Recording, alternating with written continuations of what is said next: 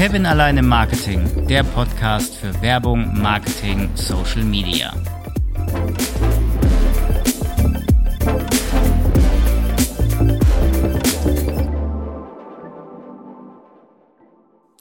Für mein heutiges Thema Datenschutz habe ich mir Expertenwissen geholt. Steffen Lünning ist bei mir im virtuellen Studio. Er ist seit Februar 2020 Senior Consultant Datenschutz bei Brand Eyes Digital, ist zertifizierter betrieblicher Datenschutzbeauftragter und hat ein eigenes Datenschutzwohnzimmer und außerdem betreibt er noch Comedy trifft Datenschutz. Steffen, ich grüße dich, aber bevor äh, du dich vorstellst, eine Frage, weil wir sind ja hier beim Thema Datenschutz. Ist es denn in Ordnung, wenn wir diese Episode heute aufzeichnen und ich das für meinen Podcast nutzen darf? Ja, äh, Tag auch. Ähm, ja, das, ich glaube, es ist in Ordnung, wenn wir einen Podcast aufzeichnen und sich das andere Leute anhören. Also mein, mein Segen hast du da. Vielleicht. Dankeschön. Können wir, ja, doch, soll, sollten wir so machen. Sollten wir so machen. Ich frage ja mal, bevor ich in Teufels Küche komme diesmal, weil äh, Datenschutz und auch äh, Aufnahme und so weiter ist ja auch immer ein gefährliches Thema. Ähm, aber wie siehst du das? Oder stell dich doch erst einmal vor. Du hast ja jetzt deinen Segen gegeben, dass wir es aufnehmen dürfen. Genau. Ähm, Haken dran, weitermachen. Ja, mein Name, wie gesagt, ist schon Steffen Lüning. Ähm, das Unternehmen heißt tatsächlich Brandeis, also wie äh, Brennen und, und äh, Speiseeis. ich bin seit 2020 da. Ähm, vorher, also Datenschutz mache ich seit 2015, 2016, angefangen als interner, wie das so ist in der Kaffeeküche. Äh, ich habe den letzten, als letzter den Schritt zurückgemacht, als gefragt worden ist, wer möchte das machen.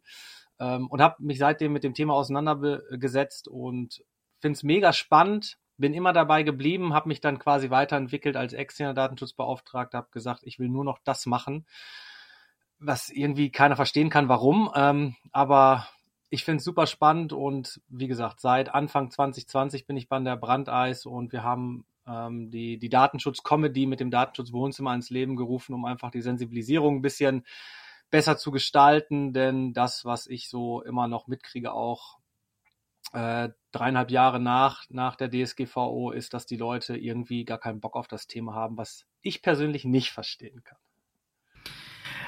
Naja, also so richtig Lust auf das Thema hatte ich jetzt auch nicht, aber ähm, bei einigen Kunden ist mir aufgefallen, dass DSGVO Double Opt-in-Prozess so eher stiefmütterlich behandelt wird. Deswegen bin ich auch auf das Thema gekommen.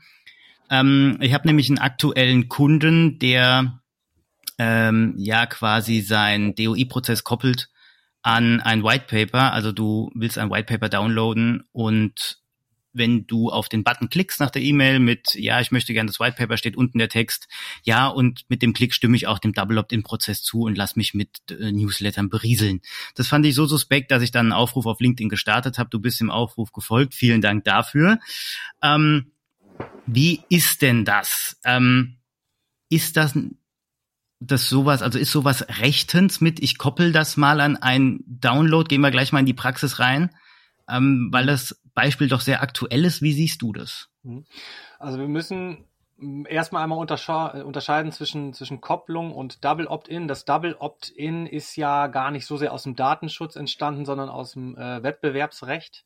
Das bedeutet, ich möchte irgendwo etwas haben, mich anmelden, etwas anderes benutzen und gebe meine Daten im Internet ein und dann muss ich diese ja nochmal bestätigen, weil ich eine E-Mail oder einen Anruf zurückbekomme. Das hat einfach den Sinn, dass ich jetzt nicht rumgehen kann und alle möglichen ähm, E-Mail-Adressen für irgendwelche Newsletter anmelden kann. Ähm, das ist einfach der Hintergrund da. Mhm. Und das Kopplungsverbot, dann geht es darum, dass ich eben äh, die Anmeldung für etwas nicht ähm, ganz erlaubt an etwas anderes koppeln sollte. Also zum Beispiel vielleicht ein bisschen weiter weg von dem Thema jetzt ein Kopplungsverbot wäre zum Beispiel, ich habe einen Arbeitsvertrag und der Arbeitgeber sagt mir, pass auf, du kannst den unterschreiben, diesen Arbeitsvertrag, aber dann dürfen wir auch Fotos von dir machen und auf Facebook hochladen. Das wäre eine Art von Kopplung, die eben nicht rechtens ist. Denn da habe ich keine Wahlmöglichkeiten mehr. Anders zu sehen ist es zum Beispiel bei Gewinnspielen, ähm, was 2019 ähm, ein Gericht auch festgestellt hat. Ich darf schon zur Kopplung sagen, ich möchte an einem Gewinnspiel teilnehmen. Und wenn ich daran teilnehme, dann darf ich aber auch mit Werbe-E-Mails ähm, beglückt werden. So, weil da habe ich die freie Wahl, ob ich an dem Gewinnspiel teilnehme oder halt nicht. Ah, okay, also ah, das hat nichts mit Kopplung zu tun in dem Sinne, also das darf man. Genau, es, Kopplung muss man tatsächlich, also am Anfang, ne, 2018, Mai 2018 war erstmal Kopplung, alles was mit Kopplung zu tun hat, ist verboten. So. Und dann ist so ein Jahr ins Land gezogen und dann haben die Leute sich damit beschäftigt und gesagt, das kann doch nicht sein, dass alles generell verboten ist mit dieser, mit dieser Kopplungsgeschichte. Und dann haben sich damit Gerichte beschäftigt und jetzt muss man das teilweise oder jetzt muss man das von Einzelfall zu Einzelfall sich anschauen, ob das rechtens ist oder nicht das ähm, Double Opt-in daran zu koppeln äh, für ein White Paper, äh, damit ich dann auch noch den Newsletter bekomme, würde ich jetzt aus dem Bauch heraus sagen, das funktioniert so nicht, weil ich ja im Prinzip ein, White Paper haben will und auf einmal bekomme ich dann noch irgendetwas ganz anderes. Das, das hätte ich auch gesagt. Ähm, ist schon, ist schon speziell. Ähm, da muss man, da muss man tatsächlich genauer mal in die Thematik reingehen und äh, gucken, wie man das eventuell galant umgehen kann. Ja, es gab ja auch die Überlegung, okay, wir entkoppeln das, das hätte ich begrüßt, aber dann kam die Entscheidung, nein, wir lassen das gekoppelt und ich denke mir nur so, mhm. Hm, das kann man mal machen, ist halt doof. Mhm. Aber okay, wenn es die Einzelfallentscheidung dann ist, äh, dann sollen sich da doch bitte Anwälte und Gerichte mit beschäftigen. Genau, und dann aber, äh, wenn ich das richtig verstanden habe, ähm, gilt das ja als, wenn ich mich für den, für das White Paper entscheide, gilt das als Double Opt-in automatisch? Ähm, ist ein richtiges Double Opt-in da geschaltet? Also muss ich meine E-Mail dann nochmal bestätigen irgendwo oder sagen die von Du bestätigst, na, du bestätigst deine E-Mail mit dem Klick auf Ja, jetzt White Paper downloaden. Okay, das heißt, ich könnte jetzt da hingehen und alle möglichen E-Mail-Adressen, die ich so äh, finde, da eingeben und dann bekommen die alle das White Paper, ohne dass irgendjemand nochmal was bestätigen muss. So ungefähr. Sie kriegen die Mail mit jetzt White, äh, jetzt White Paper downloaden, dann klickst du da drauf und dann ist sowohl die E-Mail-Adresse verifiziert als auch das White Paper kriegst du zum Download. Achso, okay. Das heißt, okay, das heißt, die kriegen dann, ich gebe einmal die E-Mail-Adresse ein. Ja, ja. Und wenn ich die einmal eingegeben habe, dann bekomme ich direkt das White Paper. Genau. Okay. Das heißt, okay, gut, dann, dann überlege ich gerade, wo ich meine ganzen E-Mail-Adressen habe, dann könnte ich ja Leute mit Whitepapern voll spammen. Ähm, da müsste natürlich einmal vorher geguckt werden, ob das dann auch äh, richtig ist, dass derjenige, der es überhaupt haben möchte, tatsächlich. Und wenn ich dann auch noch direkt in dem, in dem Newsletter angemeldet bin, dann bekomme ich ja quasi ein Newsletter oder kann ich ja bestimmen, wer ein Newsletter kriegt. Wenn ich jetzt deine E-Mail-Adresse da eingebe und du den so Newsletter ungefähr. gar nicht haben willst, kriegst du ihn trotzdem. Ich krieg das, den Newsletter, also ich krieg den Link, ne, wo, mit so einem Call-to-Action-Button, wo steht jetzt Newsletter äh, oder jetzt White Paper downloaden und mit dem Klick äh, ist meine E-Mail-Adresse verifiziert und ich krieg dann das ja. Ding zugeschickt. Okay, also die müssen schon nochmal vorher auf die E-Mail-Adresse ja, ja. äh, klicken, ja, bevor sie das kriegen. Okay. Ja gut, dann ähm, dann ist es, dann, dann ist es tatsächlich halb so schlimm, aber trotzdem müsste man sich das nochmal angucken, ob das in Ordnung ist, dieses White Pepper und die Newsletter da zusammen zu verkniesknaddeln. Wie ist denn, zu verkniesknaddeln, auch ein cooles Wort. wie, wie ist denn ein rechtskonformer DOI-Prozess aus deinen Augen? Wie gestaltet der sich denn? Also wie baue ich denn sowas, sagen wir mal, aus deinen Augen rechtskonform überhaupt auf? Also die die Art und Weise, sage ich immer, ist im Prinzip egal. Ne? Das Wichtige ist bei so einem Prozess, dass ich ähm, den Leuten irgendwo die Möglichkeit gebe, ne? also die E-Mail-Adresse, die Telefonnummer oder was zu hinterlegen, damit sie dann irgendetwas bekommen. Und dann müssen sie natürlich bestätigen, dass sie das selber sind. So, und das ist natürlich dieser zweite Schritt. Und wie das dann im Prinzip abläuft, ist mir als, als Datenschützer erstmal egal und wie ich das dokumentiere. Das heißt, da gibt es natürlich in der Marketingwelt gibt's da wunderbare Tools und ähm, alles ganz einfach. Das ist immer sehr schön. Aber selbst wenn mir äh, jemand die, die Daten zukommen lässt und ich frage nochmal, weiß ich nicht, per E-Mail nach, so ist das äh, deine, ist, bist du das, ist das deine E-Mail-Adresse und soll ich dir das wirklich schicken? Und der antwortet dann nochmal, ist total kompliziert, aber wäre auch eine Möglichkeit, ne, nochmal händisch nachzufassen. Das heißt, dieser Prozess an sich, da ist das jedem freigestellt, wie er das geschaltet. Wichtig ist nur, es wird es werden irgendwo Daten eingegeben, die ich bekomme, dann muss ich halt nachhalten, dass das auch wirklich tatsächlich derjenige ist und der das auch gerne möchte. Mal mit viel krimineller Energie kann man da immer die Sachen umgehen. Da, da müssen wir nicht drüber reden. Immer so. die wichtig ist, einmal nachzuhorchen, bist du das oder bist du das nicht? Ist das wirklich ja. deine E-Mail-Adresse? Aber wenn ich mal von, von dem klassischen Online-Marketing ausgehe, ich bin auf einer Landingpage und da steht jetzt auch wirklich jetzt Whitepaper downloaden oder jetzt für den Newsletter anmelden, dann habe ich da ein Formular. Da mhm. steht dann klassischerweise Vorname, Nachname, Geschlecht äh, und E-Mail-Adresse, ne? sonst kriege ich es ja nicht. Und dann habe ich da eins, zwei oder drei Checkboxen. Meistens steht er dann, ja, ich habe die Datenschutzbestimmung gelesen, ja, ich stimme auch der Speicherung und der Verarbeitung zu und yo, ich will wirklich den Newsletter haben. Aus dem Bauch raus würde ich jetzt sagen, Datenschutzbestimmungen gelesen ist ein Pflichtfeld. Datenschutz, äh, Speicherung und Verarbeitung, also Datenverarbeitung, ja, ist auch ein Pflichtfeld. Ja, ich stimme dem zu. Aber Newsletter ist nochmal, wo ich etwas wirklich auch nochmal anhaken muss. Das ist kein mhm. Pflichtfeld, mhm. oder? Ähm, genau, wenn wir, also wenn du von Pflichtfeldern sprichst, dann meinst du die Pflichtcheckboxen, die ich da drunter habe. Genau, genau. Genau, okay, nicht die Pflichtfelder, wo ich etwas eingebe. Okay. Ähm, also ich möchte jetzt ein White Paper runterladen, dann gebe ich meine E-Mail-Adresse ein, dann äh, kann ich anhaken, dass ich die Datenschutzerklärung gelesen habe. Aus meiner Sicht uh, ist es eigentlich so, dass ich im Prinzip das nur zur Verfügung stellen muss, ne? dass ich das, dass ich das lesen kann. Also ich würde jetzt nicht, warum muss ich das anhaken? So, der kann, wenn ich es wenn ich da hinstelle, dann kann er sich durchlesen oder nicht. Ähm, aber er hat auf jeden Fall die Chance und die Möglichkeit. Dass ich den Newsletter nochmal extra anhaken muss, ähm, das sehe ich genauso, denn ich möchte ja im Prinzip nur das White Paper haben. Meine Wahl ist das White Paper und nicht der Newsletter. Und dann kann ich natürlich eine Checkbox drunter machen und sagen, ach, Newsletter gibt's auch, voll cool, hake ich an. Oder ich sage aber, nee, ich möchte nur das White Paper haben und lasse den, äh, Newsletter, die Newsletter Checkbox, Checkbox, schweres Wort, dann außen vor. Okay, dann kann ich einmal bespielt werden. Ich krieg dann das White Paper, ne? Das darf ich. Ich habe es ja explizit angefragt. Ähm, genau. Aber Newsletter darf ich nicht kriegen.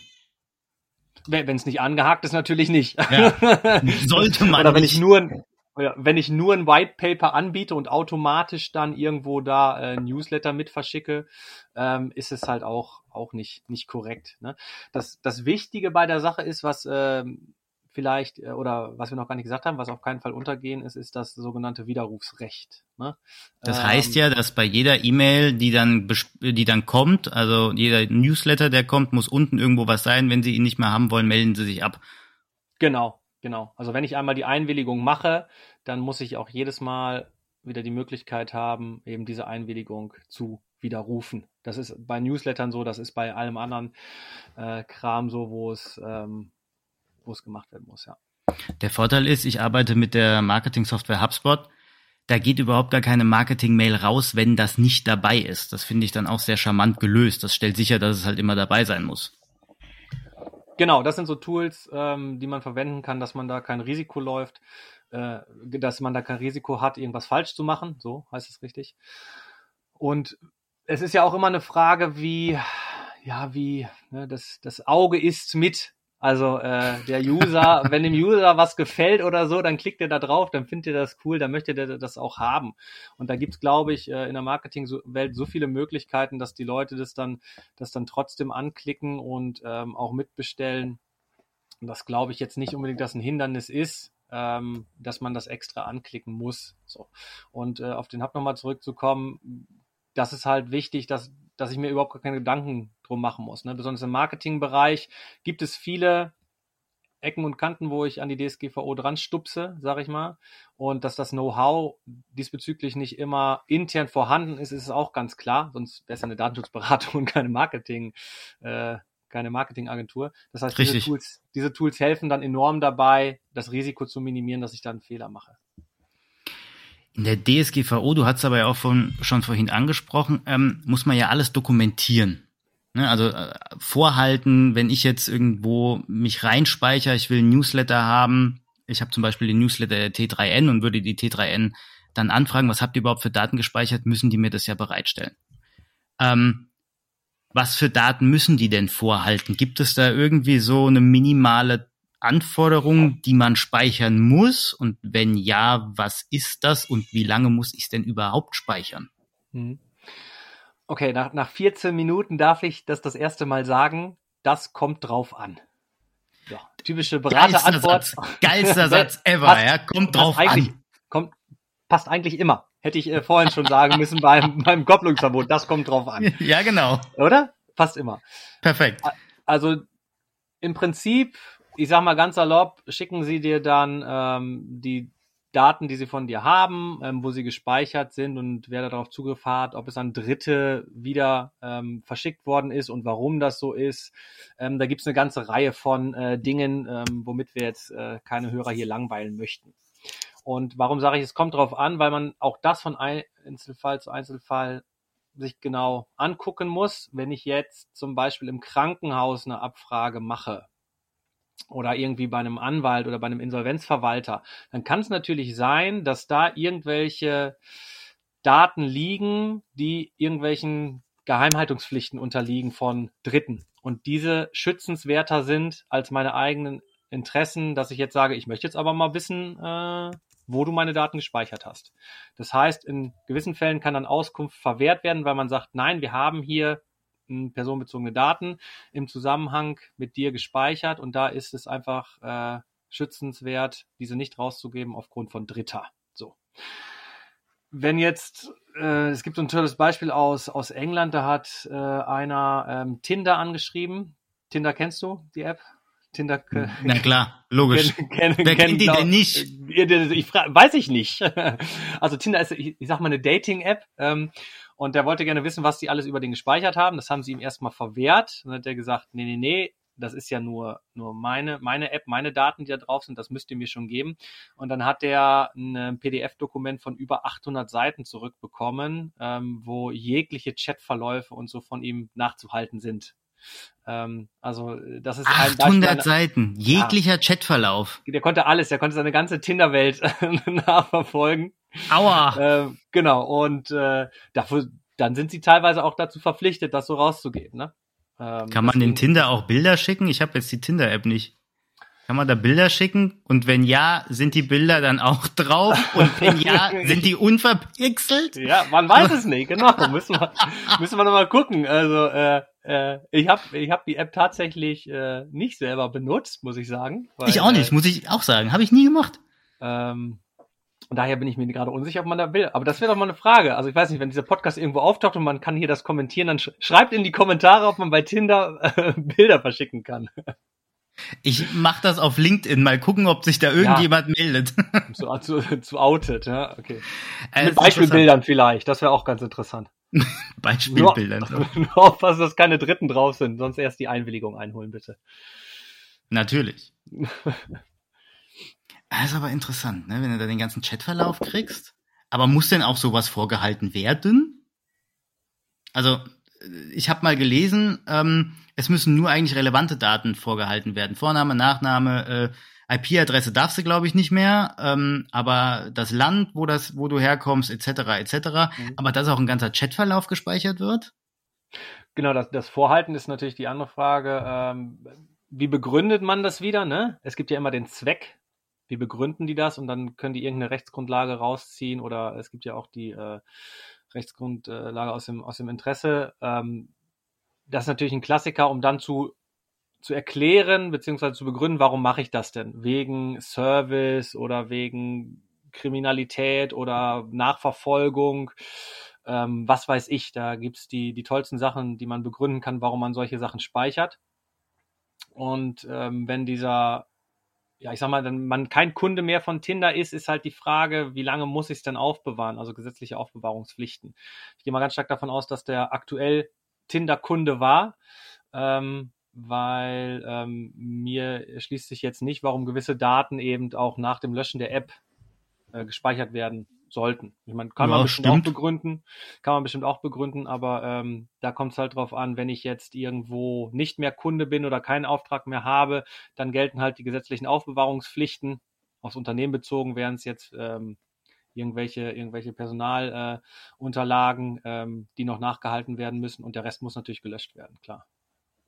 Ja gut, das ist ja, wie du gesagt hast, man kann es schon begründen, wenn der Chatverlauf da ist, wenn irgendwie, Stichwort, sagen wir mal, wirklich ganz krass Kinderpornografie oder ähm, irgendwelche rechtsextremistischen Dinge, ähm, wenn da irgendwas steht, aber ähm, mal so allgemein gesprochen, wird da schon die DSGVO absurd? Also wird die da so ein bisschen ad absurdum geführt, wenn ich wirklich alles vorhalte und, keine Ahnung, Exabyte an Daten damit belege, weil einer irgendwie ein Hochleistungschatter ist auf mhm. Tinder oder keine Ahnung, wie die Dinger heißen, Lavu und wie auch immer. Ja.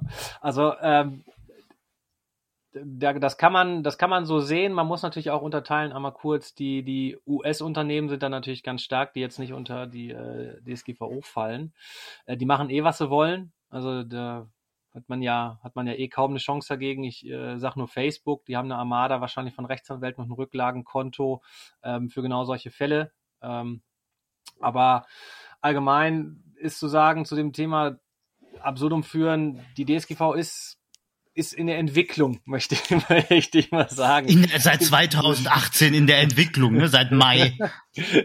ja, also die geht ja schon seit 2016, das vergessen die Leute immer, die Übergangsfrist von zwei, zwei Jahren hat Stimmt. nur keiner mitgekriegt. Ne? Ja, Mensch, das, das, kam auf einmal, ist wie Weihnachten. Jetzt, was war denn das? 29. Mai, glaube ich, ne? 25.05.2018. Jetzt DSGVO und jeder hat gedacht, uh, ja, genau, war ein Freitag, ne? Und dann sind die Leute immer äh, schreiend, äh, haben, haben um 12 Uhr Wochenende gemacht, weil sie gedacht haben, vielleicht ist Montag wieder weg. War Montag immer noch da. Äh, aber, äh, also wie gesagt, das ist, ist ja dann vom Himmel gefallen und ähm, es gibt halt ganz viele Graubereiche noch, wo einfach irgendwelche Urteile fehlen und wo sich auch ähm, Datenschützer dann äh, streiten. Ich sag mal, wenn du zu gewissen Themen acht Datenschützer fragst, dann kriegst du neun, neun Meinungen zurück. So, wie bei Ärzten so ungefähr ne, in gewissen Themen. Einige sind klar, andere kann man so oder so sehen.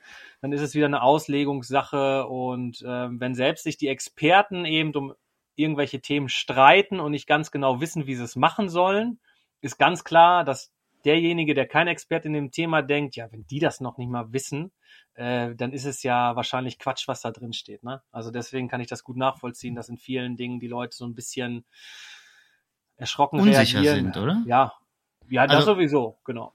Ich sehe das bei vielen Kunden, die sind wirklich unsicher im Umgang mit DSGVO, mit dem Double Opt-in-Prozess, wie mache ich das, was für Daten muss ich vorhalten, etc. Ja? Also kann man eigentlich schon sagen, die DSGVO ist seit 2016, das habe ich jetzt gelernt, ähm, im Open Beta Status, oder? ja, so krass würde ich es jetzt nicht unbedingt formulieren, aber es ist wie gesagt, ähm, es ist noch in einer Entwicklungsphase. So. Und ja, okay. das Ding ist halt, es muss halt erstmal, müssen erstmal eine Reihe von Sachen passieren, die dann gemeldet werden, damit jemand entscheiden kann, wie man damit umgeht. So. Und ähm, die Unsicherheit rührt natürlich auch daher, dass man sich mit dem Thema nicht auseinandersetzt. Ne? Also Richtig. Also ich, ich, bin ja nur in Sachen unsicher, von denen ich keine Ahnung habe, im Prinzip. So. Gibt auch ganz viele Sachen, wo ich unsicher bin, ähm, weil ich mich damit einfach nicht beschäftige. Und wenn ich das Thema einfach auf die lange Bank schiebe oder ganz hinten im Tisch runterfallen lasse oder die Priorisierung, wenn der wenn der To-Do-Zettel immer weiter nach oben rutscht und auf Platz zwei ist äh, und dann sage, ach komm, weißt du, ich setze ihn wieder nach unten ans, ans Ende, mal gucken, wann er das nächste Mal wieder aufploppt, dieses To-Do, DSGV-Umsetzung. Klar bin ich dann immer die ganze Zeit unsicher und weiß nicht, was ich zu tun habe, weil ich mich damit einfach nicht beschäftige. Ne? Und dann gehst du mal kurz auf Google, die ersten drei Seiten werden mir schon helfen, weil auf Seite also die ersten drei äh, Punkte werden mir schon helfen, weil auf Seite zwei gehe ich nicht mehr. Ja, so ja aber das, das geht tatsächlich. also man kann sich das auch alles selber ergoogeln. Das ist ja überhaupt kein Problem. Weil, ähm, also ich kann ja alles selber machen. Ne? Dank diesem Internet kann ja, ich ja klar. im Prinzip alle Informationen mir einfach ganz schnell holen und dann äh, nach, nach irgendeinem Plan diese Sachen umsetzen.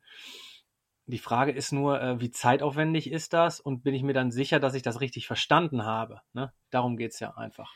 Also ich habe mich mit dem Thema auch schon ein bisschen beschäftigt, verstanden habe ich es nicht. So. Also muss ich ehrlich sein, nee. Und daher habe ich nicht nur einen Wikipedia-Artikel gelesen, sondern auch ein bisschen mehr. Ähm, es ist einfach der Knaller. Finde ich, ich ja. Ja? ja? Ich, ich kann ja auch nicht na, nach der Theorie ähm, Führerscheinprüfung kann ich ja auch kein Auto fahren. Ja. So, das, ist, das ist genau das Gleiche. Und ich kann, auch wenn ich den Führerschein gemacht habe, kann ich kein Auto fahren. Ich habe nach meinem Marketingstudium, nach meinem Bachelor auch gedacht, hey, ich kann jetzt Marketing. Am Ende habe ich mich gefühlt wie mit einem Neoprenanzug in der Wüste. Ja, so. Ja, äh, ist so. Also das ist auch, das kommt alles durch, durch Praxis und wenn man sich als äh, Unternehmer dann dafür entscheidet, das Thema anzugehen und das, das praktisch auch im, im Unternehmen bearbeitet, dann kommt man da auch nach und nach rein, aber das geht nicht von heute auf morgen. Ne? Ja. Das ist, das ist einfach so. Oder ich nehme ich nehme mir halt einen Experten und äh, ja, bei, akzeptiere, dass die Ausgaben für einen externen Datenschutz Berater oder Beauftragten, ist ja egal, wie man es nennen will, ähm, äh, tatsächlich nicht rausgeworfenes Geld sind, ne, sondern einfach ja, sinnvoll. So. Und die Sinnhaftigkeit, die erschließt sich halt vielen nicht. Das ist, das ist einfach das Ding. Ja, ich habe auch viele Kunden, also ich habe ja den einen schon gesagt, der das Ganze irgendwie an einen Whitepaper, äh, an einen Whitepaper koppelt. Dann habe ich noch äh, einen Kunden, der sagt, ich brauche keine Checkbox ne, bei einem DOI-Prozess. Ich sage einfach, ähm, Vorname, Nachname, E-Mail im Formular und unten schreibe ich, äh, ja, ich habe Datenschutzbestimmung gelesen und fertig. Also da muss ich nichts anhaken. Und jetzt anmelden für den Newsletter, da habe ich nicht mal eine Checkbox und gar nichts. Ne? Das rührt dann wohl auch der Unsicherheit daher, dass man sich damit nicht ausreichend beschäftigt hat, oder? Ähm, ja, das, das andere ist natürlich, wenn man sich vielleicht damit so, so beschäftigt hat und man merkt, okay, es wird vielleicht, ich will nicht sagen komplizierter, aber für den, für den User wird es äh, auf eine Art und Weise anders gemacht, dass der vielleicht gar nicht mehr so schnell die Sachen haben möchte ne, dass der eher abgeschreckt ist mhm. dadurch. Mhm. Ne, das ist ja genau das gleiche wie mit den, mit den Cookie-Bannern und den Cookies-Sätzen, mit dem Analyse und Statistik und dem ganzen Genau, was hätte ich denn gerne? Gedöns, ne? Und ähm, das, das schreckt natürlich Leute ab und dann sagt man natürlich auch zu Recht aus der Marketingbranche, Branche, Branche, Branche Marketingbranche, Marketing äh, Marketingbranche, dass man ähm, ja dadurch einfach an Fahrt verliert, weil eben viele Leute das äh, abwählen oder nicht, nicht anklicken mhm. und ich dann gar keine Daten mehr habe, mit denen ich arbeiten kann, wovon ich ja lebe im Prinzip. So. Und das verstehe ich schon, dass das dann sauer aufstößt. Und da müssen halt einfach kreative Lösungen gefunden werden. Aber ähm, der Sinn dahinter ist einfach die Selbstbestimmung. Und ich finde es ganz cool eigentlich, dass ich jetzt selber sagen kann, wer mich im Internet tracken kann und wer nicht. Und ich verstehe aber auch, dass der Marketingmensch das überhaupt nicht lustig findet. Ich bin da auch zwiegespalten. Also privat äh, sage ich auch, boah, Leute, also jetzt habe ich keinen Bock, dass man mich trackt. Ähm, aber so aus der Marketing-Schiene, weil ich halt einfach da arbeite, ja, ich will die Daten haben, weil ohne Daten kann ich nicht arbeiten. Ne? HubSpot hat da so ein schönes äh, Teil, das nennt sich Smart Rules ähm, bei E-Mails, ne, dass äh, wenn ich männlich bin, kann ich ein Bild mir anzeigen lassen von einer attraktiven Frau, bekomme ich das geschickt. Ähm, und als Frau kriegst du halt ein Bild von einem attraktiven Mann. Das sind so die Smart Rules, das nennt sich da bei ja. denen so. Ne? Und so hast du aber auch schon Daten, die du halt quasi nutzt. Ja. Und die willst du natürlich auch haben.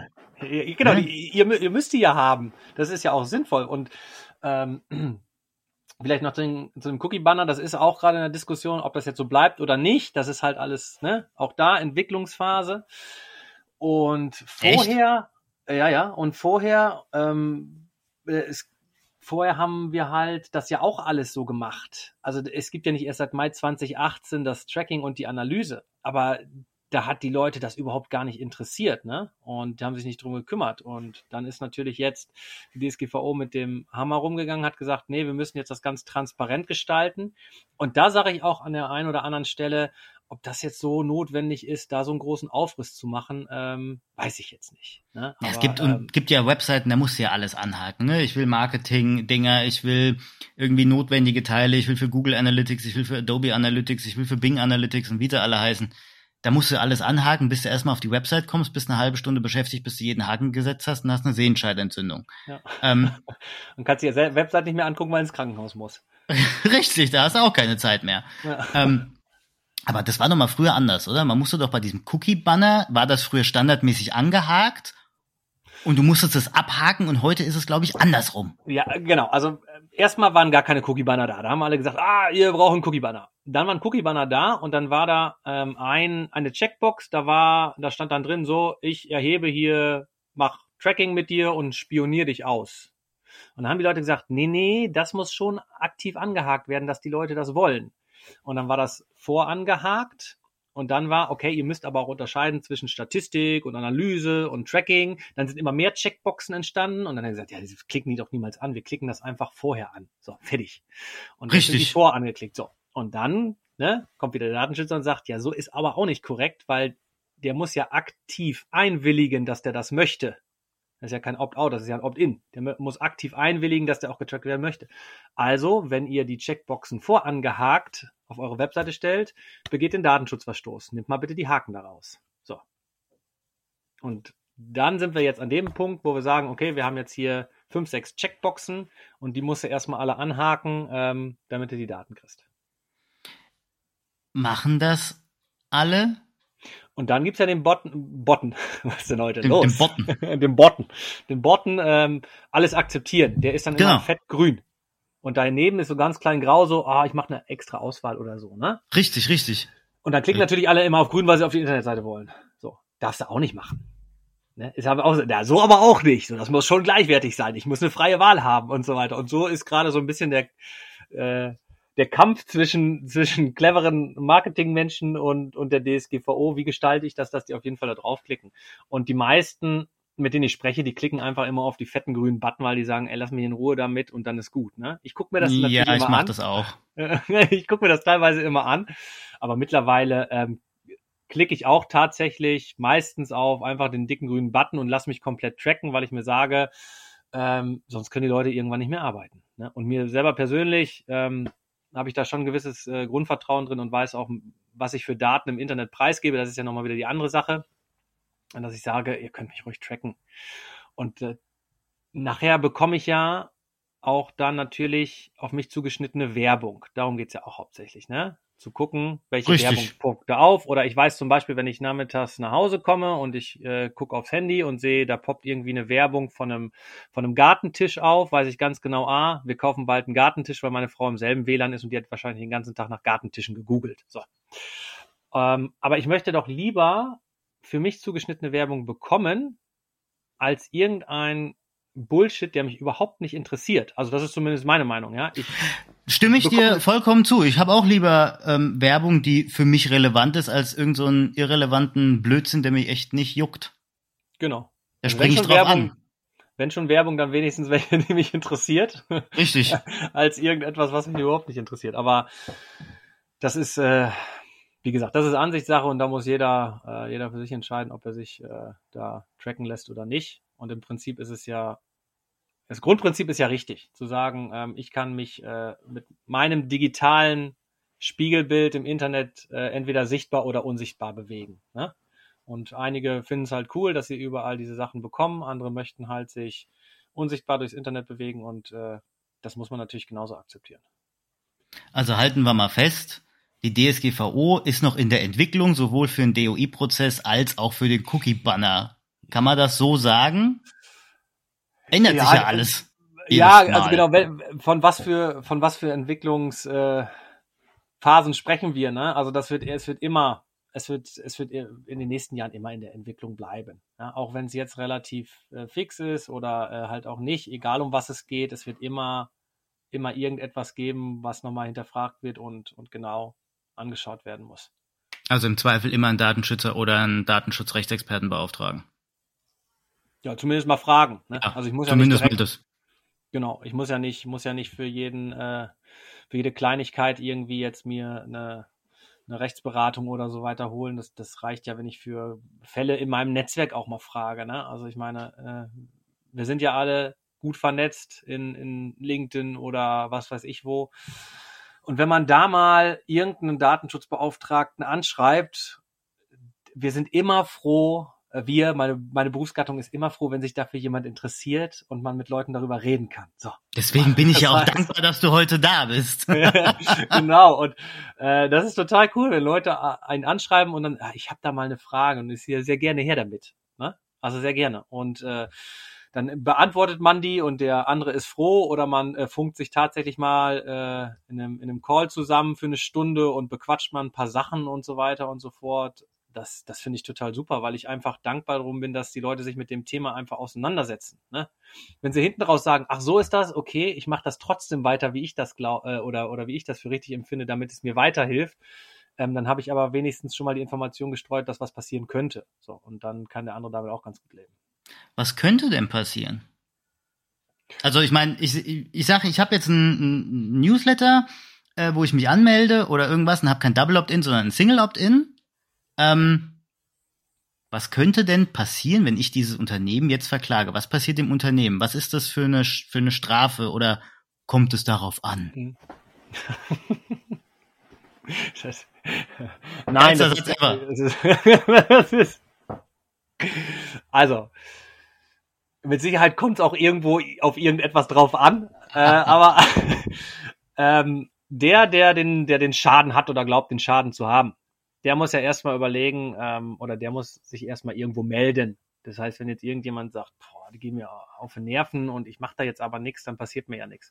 Ich kann natürlich einmal gucken, wo es herkommt und ich habe ja immer die Möglichkeit, online eine Beschwerde über einen bestimmten Vorgang bei der jeweiligen Landesbehörde anzugeben.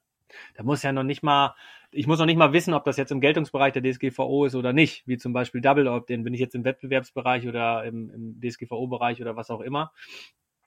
Ähm, aber ich kann die Beschwerde erstmal einreichen. Und dann sagt die Landesbehörde mir schon, oh ja, den gehen wir mal nach oder ähm, wenden Sie sich an die oder die ähm, Stelle und dann werden die halt aktiv. Das heißt, die größte Gefahr eigentlich, die besteht, sind Wettbewerber und irgendwelche unzufriedenen Kunden oder Menschen, denen langweilig ist, ähm, die einen ganz einfachen Weg haben, eben eine Beschwerde online einzureichen. So.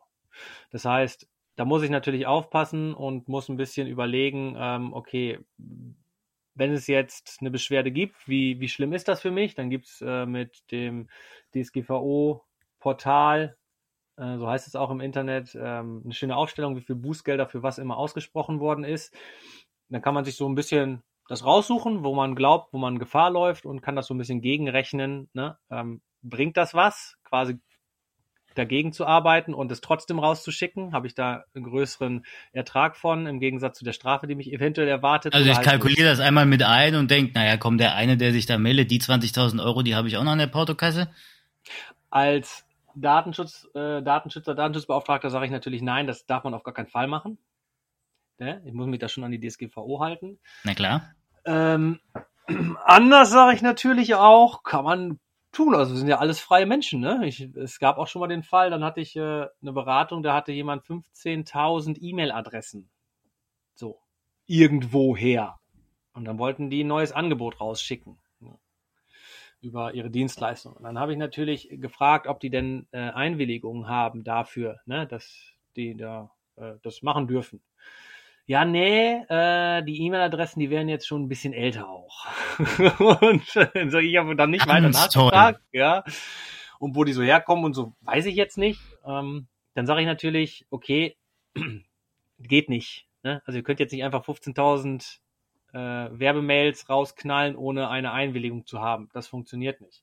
Ja, wir möchten das aber. Ne? Also wir, wir möchten das aber machen, weil dann haben die auch gesagt, okay, wenn davon jetzt, weiß ich nicht, zehn Leute das Angebot annehmen und wir überlegen uns, was vielleicht äh, für eine Strafe auf uns zukommt, dann ist das Risiko einfach, ja, das Risiko nehmen wir in Kauf, damit wir eventuell den höheren Ertrag erzielen können. Ich dachte, okay, das äh, kann man mit Sicherheit so machen. Ähm, ich bin dann aber raus aus der Nummer. ich äh, ich ja, gehe wieder. Tschüss. Besser wär's. Besser wär's. Alles klar, danke. Wo ist die Tür? Ja. Aber ähm, klar, die Leute werden natürlich auch kreativ, ne? Logisch. Ja, die Leute werden echt kreativ. Also ich habe auch den Fall, wenn sich jemand äh, Newsletter äh, an, also wenn sich jemand für Newsletter anmelden möchte und bekommt dann einmal diese DOI-Mail, Double Opt-in-Mail mhm. und vergisst die aber dann wird ein Tag später ein Reminder rausgesendet. Darf ich das? Mhm. Wie oft wird denn so ein Reminder ausgesendet? Einmal. Einmal, ja. Einmal ja, aber. Also, also, ich weiß jetzt nicht, wie oft so ein Reminder, vielleicht geht ja auch immer, bis sie widersprechen, das kann natürlich sein. Aber ähm, da bin ich. Also, auch mal eine gute Frage, ne? Man weiß ja, es ja nicht. Eine sehr gute Frage. Das ist eine sehr gute Frage. Ähm, da spricht, meines Erachtens spricht da erstmal nichts dagegen, den zu erinnern, hast du das vergessen, ähm, weil du wolltest das doch gerne haben. Ne? Hast du doch hier eingetragen. So. Und wenn er sich dann immer noch nicht meldet und dann keinen Reminder mehr kriegt, dann wird es wahrscheinlich so sein, dass es entweder nicht seine E-Mail-Adresse war oder der keinen Bock mehr drauf hat. Warum nicht? Das ist, ist ja kein, das ist ja kein, kein, kein, ist ja nicht unverhältnismäßig, den einmal dran zu erinnern, dass der sein, äh, sein Double Opt-in-Status. Ja. ja. Vielleicht ist er auch mega dankbar darum, weil er sagt, ah, habe ich voll vergessen. Hätte ich das, äh, hätte ich das jetzt nicht, die Erinnerung nicht bekommen, dann hätte ich ja gar nicht mehr am Gewinnspiel teilnehmen können, das nur noch bis übermorgen geht. Voll super, danke. Kann ja, also. Möglich, ja gibt, gibt beide ja? Fälle. Gibt beide ja. Fälle, würde ich jetzt mal so behaupten. Genau. Ich habe jetzt noch die letzte Frage an dich, bevor ich zu den wirklich wichtigen Fragen komme. Die habe ich mir zum Schluss, äh, bis zum Schluss aufgehoben. Ähm, Wie sieht's denn mit dem DOI-Prozess bei Bestandskunden aus? Ich habe einen Kundenstamm und will den dann jetzt auf einmal werblich bespielen. Ich habe mal gelesen, dann brauche ich diesen Prozess nicht. Stimmt das? Wo hast du das denn gelesen? In einem Buch über DSGVO DOI. Okay. okay, also wir haben Bestandskunden und den möchte ich äh, über meine neuen Angebote quasi informieren. Richtig. Richtig.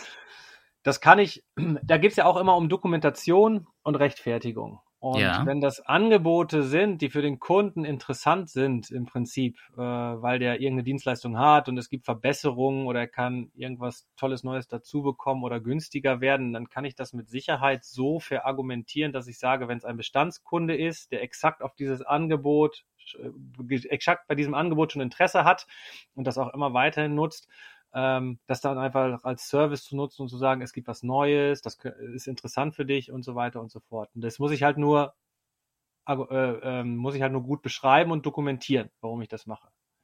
Ne? Anders natürlich ist es, wenn ich jetzt Bestandskunden habe und ich will die mit etwas komplett anderem bewerben.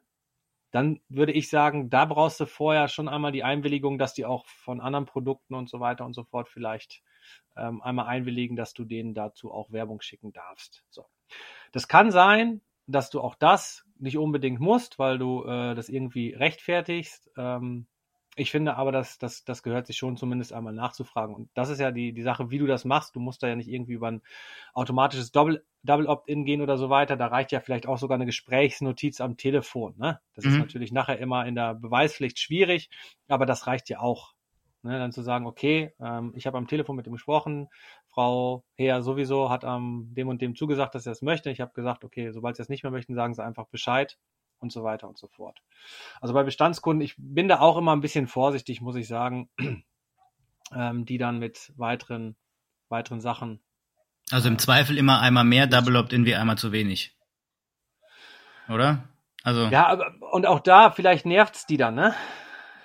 Also kann alles sein. Also das ist so Genau. Marketing versus DSGVO abwägen. Am Ende, es kommt darauf an.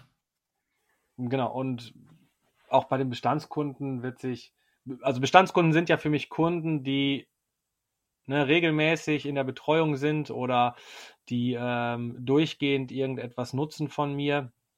Richtig. Die werden, die werden da ja auch nicht direkt gegen vorgehen und sagen, jetzt wollen wir aber mal gucken, ob du da nicht hättest ein, nochmal ein Double Opt-in setzen müssen für den Newsletter. Das, das passiert ja meistens nicht. So, oder es sind halt unzufriedene Kunden, aber die nutzen das Produkt immer noch. So. Okay.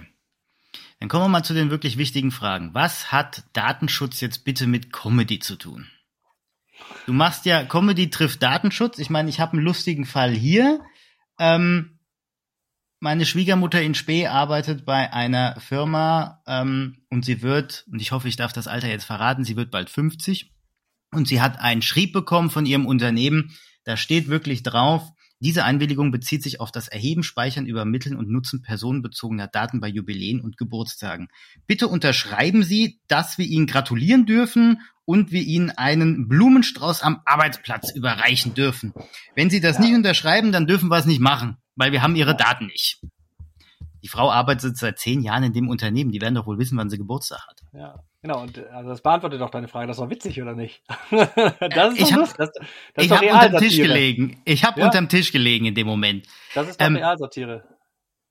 Aber es ist, ähm, äh, es ist genau richtig, ne? Da, und da jetzt, da, Es ist genau ist ja richtig so zu machen. Es ist ja, es ist ja genau richtig. Dein das Ernst? keiner, aber das ist richtig. Wenn mein Arbeitgeber sagt, muss mich vorher fragen, ob er mir gratulieren darf? genau genommen ist genau das richtig, ja. Denn Äh. ich war, war, war äh, viel in, in Pflegeheimen unterwegs, ne? Und da hat sich auch immer die Frage gestellt, dürfen wir den Bewohnern einfach so zum Geburtstag mit einem Blumenstrauß gratulieren? Und dann freut sich jeder und da ist ja, also wird ja keiner, keiner zu Landes. Wird jetzt keiner sagen, ey, sorry, aber. Die haben, äh, die haben jetzt zum Firmenjubiläum, haben die mir gratuliert und einen Blumenstrauß geschenkt. Ich möchte die jetzt gerne anzeigen. so.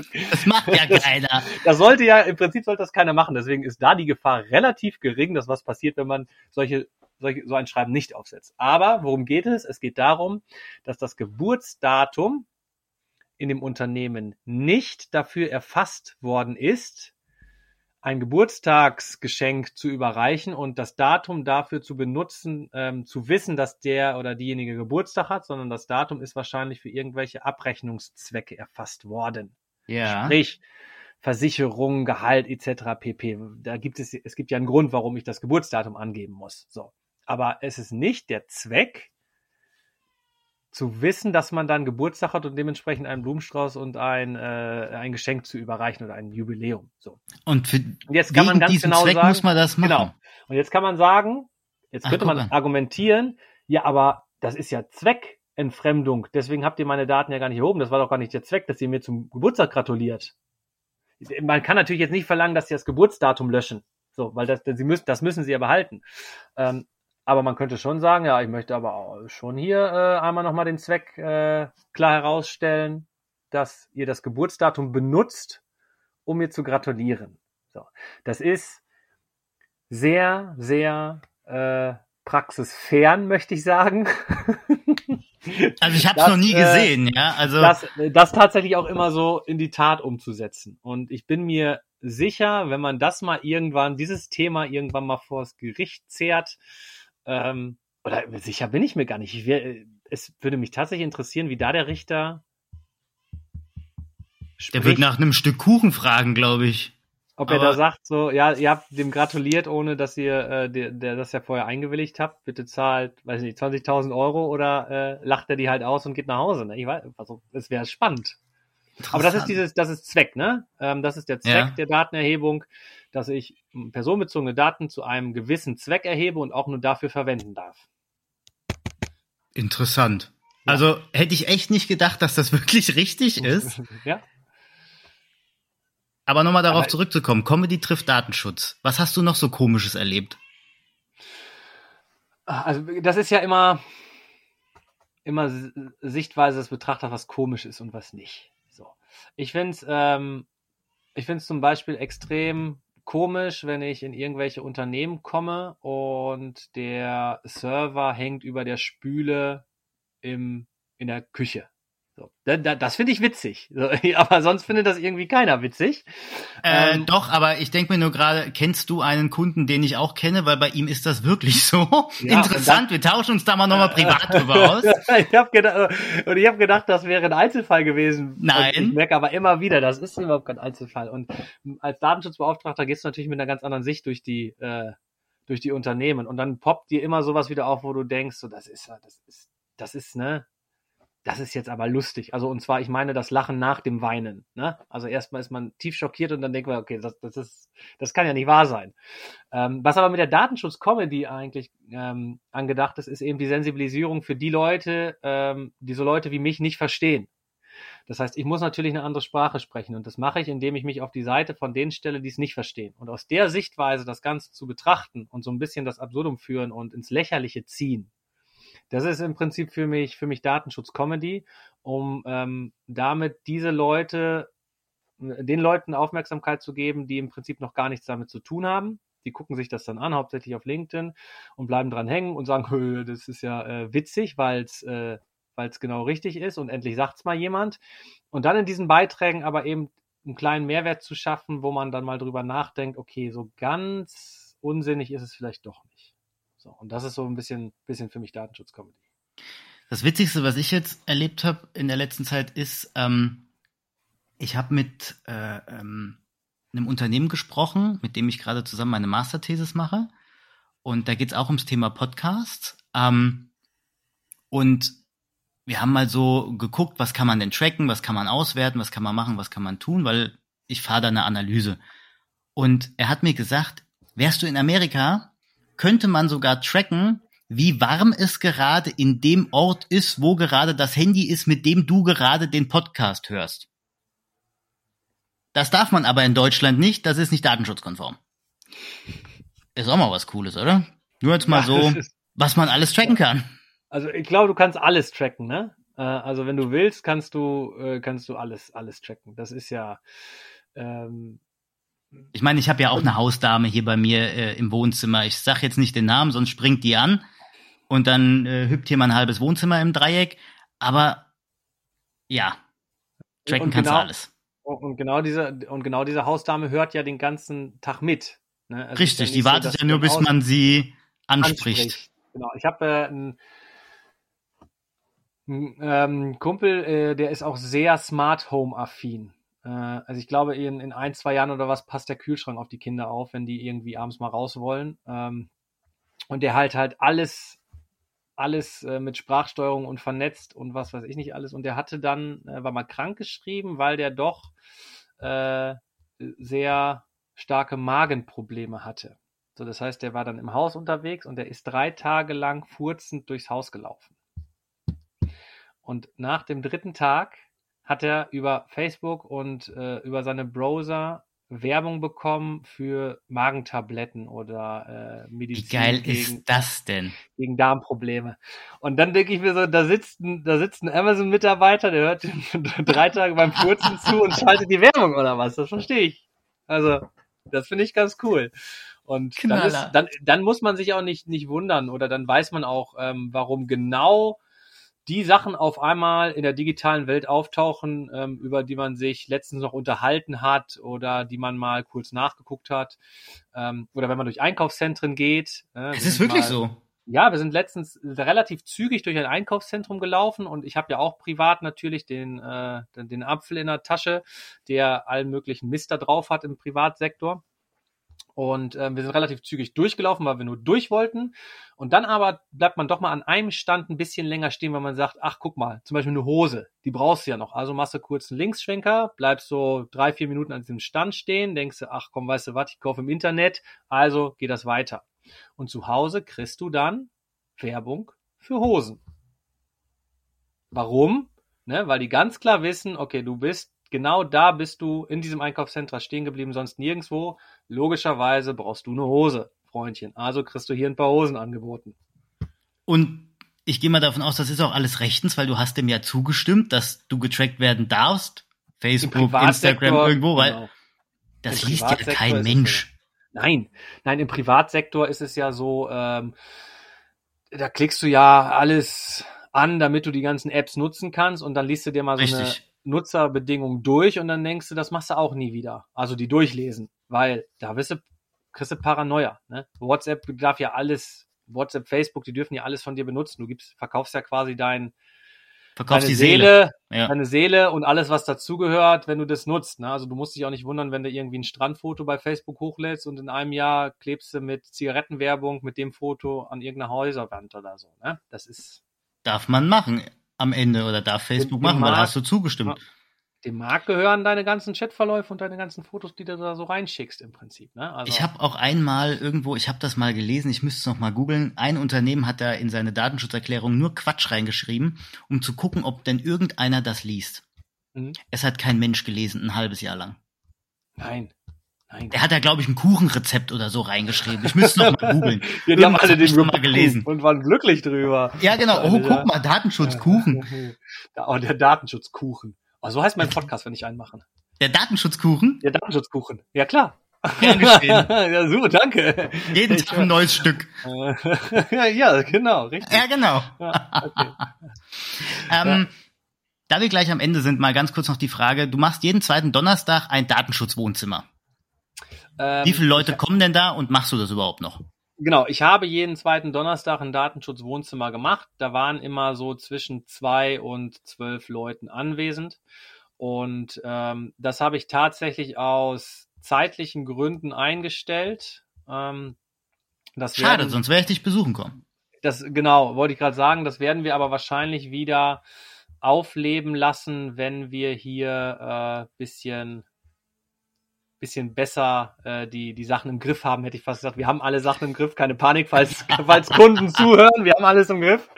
Nein, wir sind einfach an dem Punkt, dass die Arbeit extrem viel ist, wo solche Sachen äh, hinten rüberfallen im Moment.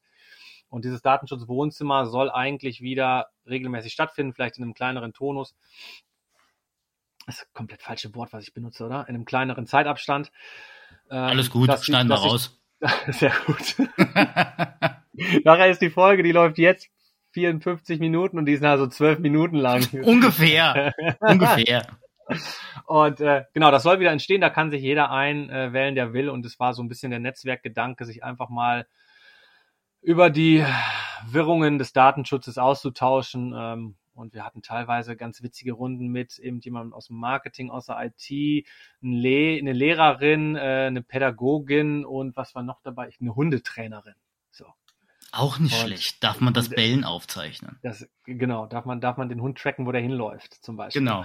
Gilt das, gilt die DSGVO auch für, für, für Tiere. Ähm, und dann ist immer so eine Dreiviertelstunde ganz witzige Diskussion eigentlich entstanden, weil irgendjemand hatte immer eine Frage, hat die in, in den Raum geworfen und dann wurde da, wurde da wild äh, drumher diskutiert und halt auch mit einem entspannten, mit einer entspannten Atmosphäre, ähm, wo äh, auch dann tatsächlich daraus nochmal nachher auch neue Netzwerkkontakte entstanden sind. Soll wieder, soll wieder aufgelegt werden, ja. Hört sich gut an. Sag mir auf jeden Fall Bescheid über LinkedIn, wenn das wieder da ist, weil dann komme ich sehr gerne mal rein, weil das Thema interessiert mich. Immer noch, mhm. nach wie vor, auch wenn ich jetzt ein bisschen erhellt wurde. Ähm, ich danke dir auf jeden Fall für deine Zeit. Wir sind auch schon am Ende. Ich wünsche dir auf jeden Fall alles, alles Gute. Ich hoffe, wir bleiben vernetzt. Danke, ja, dass also du ein bisschen Licht ins Dunkel gebracht hast. Sehr gerne. Ich werde deine, deine, ich werde dich jetzt nicht löschen bei, bei LinkedIn. Also ich denke, wir, ich, ich, denke, wir bleiben vernetzt, ja. Ich gehe davon aus. Ja. Machen wir so nach, je, nach, jedem Podcast, der, der mich eingeladen hat, immer direkt so auf. Ab, Einmal löschen, löschen. Weg, weg mit dem. Habe ich ja, war ich ja schon mal, brauche ich nicht mehr. Brauche ich nie wieder so jemanden. Oh, ich glaube, wir werden äh, in der nächsten Zeit vielleicht sogar noch öfters äh, uns unterhalten, weil das Thema wird immer aktuell bleiben und ich glaube, das wird sich sowas von dermaßen radikal ändern, irgendwie, alle halbe Jahre gefühlt. Also ich bin mal gespannt. Ja, es, äh, es wird nicht, es wird, es wird nicht äh, verschwinden, tatsächlich. Das haben die Leute ja 2018 gehofft, dass es wieder verschwindet, aber das. Richtig. Äh, das wird's nicht. Es muss ja erstmal entwickelt werden. Wir sind ja noch in der Beta. Beta, wie sagt ihr? Genau, wir sind in der Open Beta. Wir sind in der Open Beta. Beta. Genau, ja. Und dann kommt ja noch, aber das können wir in der nächsten Folge mal machen, TD, TTDSG, irgendwie sowas, ne? Ja. TTDSG, ne? Genau, ab 1.12. auf ihrem Kanal, so. Telemedien. Telemedien. Gib mal in einem Satz, was ist das genau? Das können wir dann im Dezember nochmal machen, wenn es soweit ist, aber sag einfach mal so abschließend einen Satz, was ist das? Das ist quasi das äh, ganz salopp und jetzt werden wahrscheinlich meine Kollegen äh, auch mich äh, dafür äh, durchs Dorf treiben, dass die DSGVO fürs Internet. Die DSGVO fürs Internet, TDDSG. Ja, ja sag ich mal ganz, äh, also ne, damit man schon mal so einen kleinen Teaser hat. Das ist nicht ganz richtig, Gott. aber so kann man sich am besten vorstellen. Und da geht es um Telemedien. Und ich möchte an dieser Stelle auf jeden Fall nochmal erwähnen, hört euch alle den Podcast von Dr. Datenschutz an zum TDDSG. Das ist einfach, das ist einfach, das ist erhellend und, und witzig zugleich. Also, das geilste Intro, was ich je gehört habe, sage ich ganz ehrlich. Es gibt noch ähm, ein besseres. Mega die Folge davor ist es, glaube ich, das ist so ein, so ein Rap-Song. Den habe ich mir äh, runterladen Mega. geschnitten und den habe ich auf dem, den höre ich jetzt immer regelmäßig. Mega. Also, Dr. Datenschutz, wenn ihr euch nicht für Datenschutz interessiert, auf jeden Fall die ersten zwei Minuten fürs Intro anhören. Der lacht euch kaputt. Das ist auf jeden Fall. Ich verlinke das auch nochmal auf LinkedIn. Bitte, und Steffen, bitte. lass uns nochmal am besten irgendwann äh, Mitte, Ende November nochmal kurz bevor TDDSG live geht, einmal mhm. dazu unterhalten. Dass auch meine bescheidenen Hörer davon wissen. Ähm, okay, ansonsten kurz vorher wieder, ne? Dass sie kurz, dass sie am, irgendwie so am, am äh, 28. Ja. 11., damit die richtig Panik wieder kriegen. Ich schalte das dann nachts um halb zwölf online. Ja, genau. Dann ist die Panik perfekt. Genau, wir brauchen genau einen Wochentag dazwischen, dass das alle machen können und so. Und dann, äh, genau. Dann, Kriegen wir hin. Dann sprechen wir auch darüber, was es wirklich ist. ich bin, ich bin gespannt. Ich bin gespannt. Danke für den Teaser. Und jetzt wünsche ich dir erstmal noch einen wundervollen Abend. Und danke, danke dir für deine Zeit. Alles klar. Wir Bis hören dann. und sehen uns. Auf jeden Fall. Bis dann. Ciao, ciao. Tschö. Ich will dem Ganzen auch gar nichts mehr hinzufügen. Das war mein Expertentalk mit Steffen Lüning zum Thema DSGVO und Double Opt-in-Prozess.